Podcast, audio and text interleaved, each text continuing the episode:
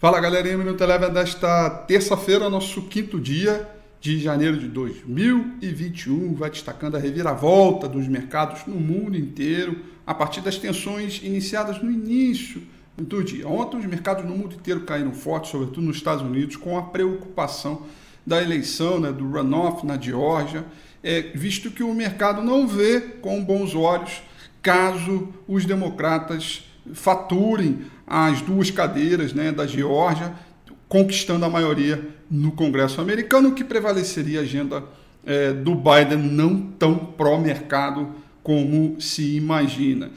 Todo a parte da manhã houve esta tensão, mas ao longo uh, do dia isso foi diminuindo um pouco e aí virou o humor para o terreno positivo, muito atribuído também pelo petróleo. Hoje tivemos a segunda e última reunião da OPEP, quando de fato encontraram um acordo. Os cortes estão mantidos, a proposta de elevar a produção é, da Rússia é, foi rejeitada, porém ela conseguiu um pouquinho a mais, então a Rússia e o Cazaquistão terão elevar, vão elevar um pouquinho mais a sua produção, mas tudo isso era esperado pelo mercado, manter os cortes e elevar um pouquinho a produção pelo lado da Rússia e Cazaquistão.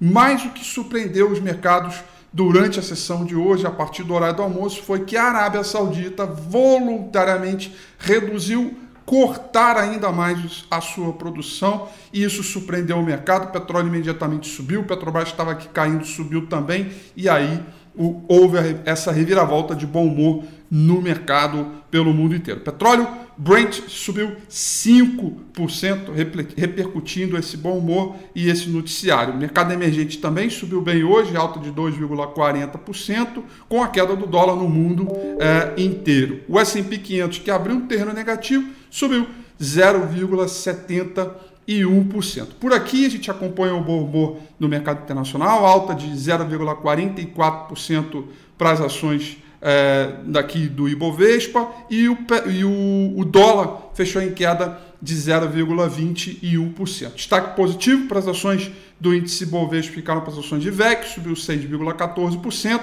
e destaque negativo para as ações de Eletrobras 62, que caíram 2,87%. O Minuto Eleven fica por aqui. Quer ter acesso a mais conteúdos como esse?